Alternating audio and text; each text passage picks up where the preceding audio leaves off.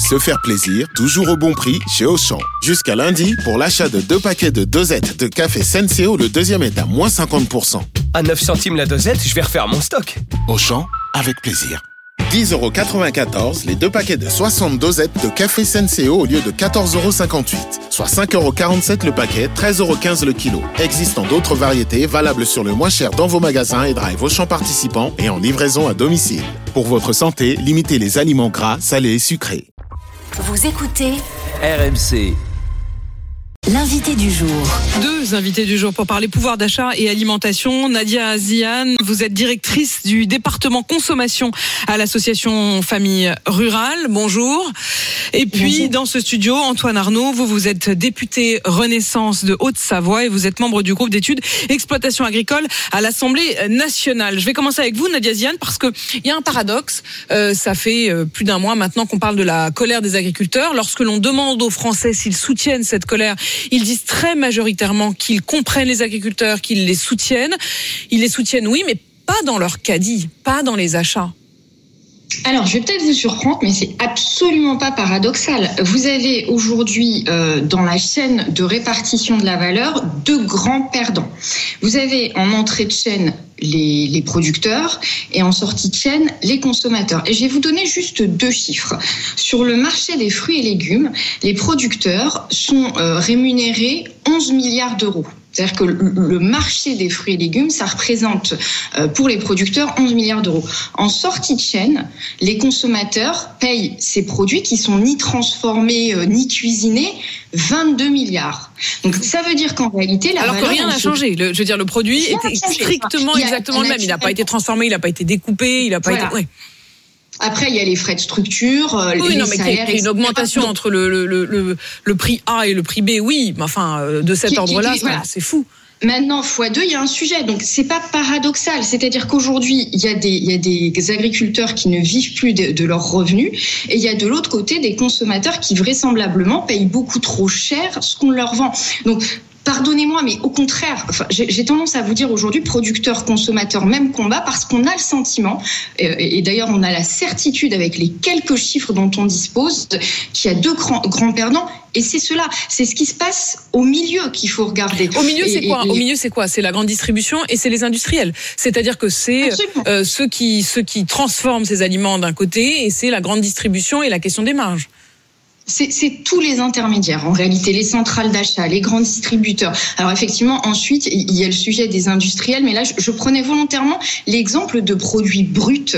Et c'est la raison pour laquelle, avec, euh, avec les collègues de Foodwatch, de l'UFC, de la CLCV, nous, dès le mois de novembre, hein, on avait interpellé le président en lui disant, Monsieur le Président, vous, vous étiez engagé auprès de nous au mois de septembre à, à regarder ce qui se passait dans cette chaîne de valeur et à assurer une certaine transparence. Et ce que dit Famille Rurale aujourd'hui, parce qu'on voit que certaines propositions émergent, c'est que finalement, pour tenter de trouver des solutions, il va falloir partir d'un état des lieux un peu clair. Or, celui-là, nous ne l'avons Nadia pas. Ziane, l'une des réponses, c'est aussi cette euh, question du retour d'une sorte de chèque ou de carte alimentaire.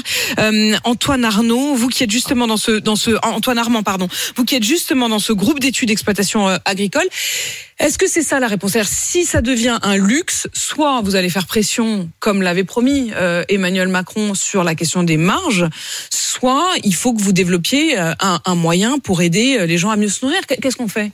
Alors je rejoins d'abord en partie madame, vous avez raison, il faut qu'on continue à mettre la pression sur la grande distribution pour une chose très simple qui énerve le parlementaire que je suis, c'est qu'on respecte la loi qui a été votée, Mm. la fameuse loi Egalim, et faire que dans les négociations, eh bien le coût de production des agriculteurs soit respecté, ne soit pas négocié, ne soit pas une variable d'ajustement, mais soit respecté. Développer aussi évidemment euh, les circuits courts, mais pas que. Il faudra évidemment continuer filière par filière à s'organiser, à construire. Vous receviez euh, il y a quelques jours des agriculteurs qui vous disaient on veut vivre correctement de notre travail. Et je crois qu'une des leçons de la crise qu'on vient de vivre, c'est que l'alimentation française, la bonne alimentation, elle a un prix. Et donc il faut avoir cette humilité-là, cette lucidité-là de dire que oui, les prix de l'alimentation, si on Oui, veut qu'elle que- soit française Sauf que, qualité, si on entend euh, ce que dit euh, importants. Nadia Ziane à l'instant, euh, il y a une chose, c'est effectivement de payer correctement les agriculteurs, mais la question c'est aussi ce qu'on rajoute derrière. C'est-à-dire que euh, là, là vous répondez en disant il faut qu'ils payent bien les agriculteurs. Oui, c'est une chose, mais est-ce qu'il ne faut pas ensuite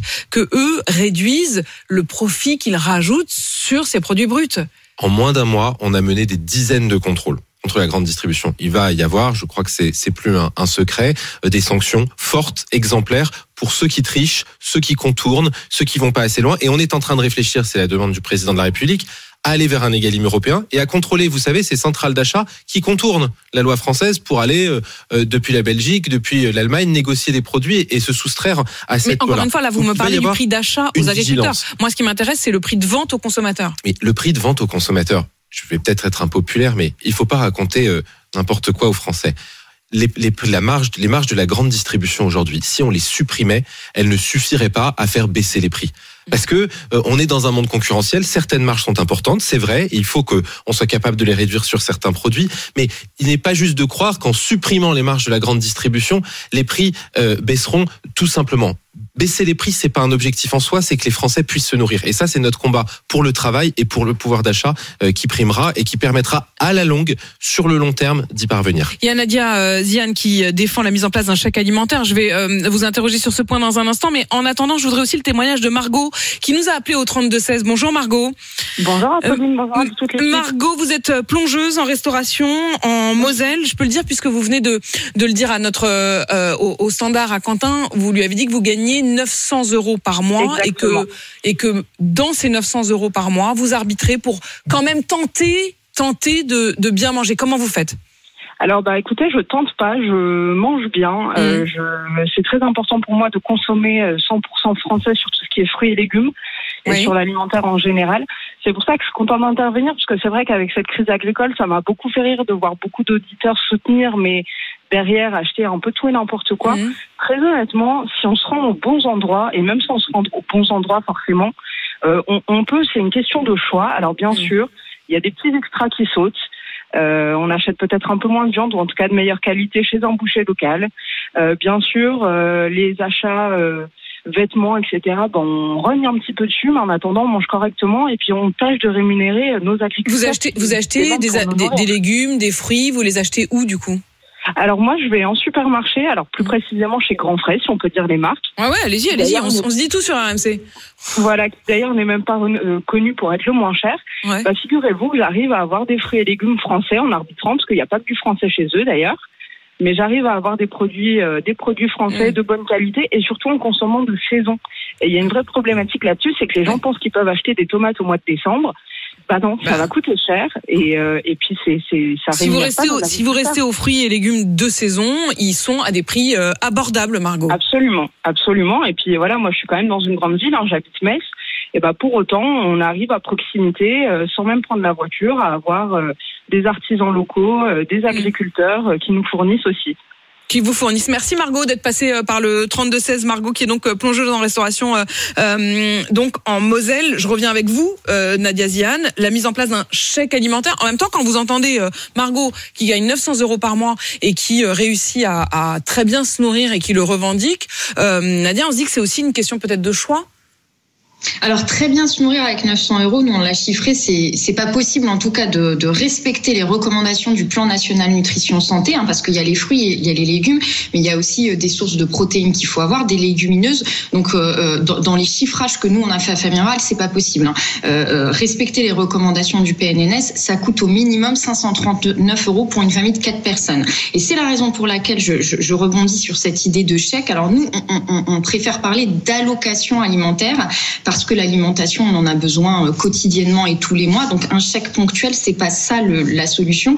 La solution, c'est bien euh, de mettre en place une aide euh, qui nous permettrait d'acheter que des produits euh, euh, euh, compatibles avec le programme national nutrition santé. Hein, euh, et ça nous éviterait vraisemblablement d'avoir un, un coût social parce que euh, soigner des maladies qui sont induites par une alimentation inadaptée, ça mieux vaut, mieux vaut 20 travailler effectivement au début de la chaîne. Euh, Nadia Diane, je voudrais Oui, que Antoine. Armand puisse y répondre. Est-ce que ça, c'est envisageable? Est-ce que vous soutenez cette euh, démarche-là?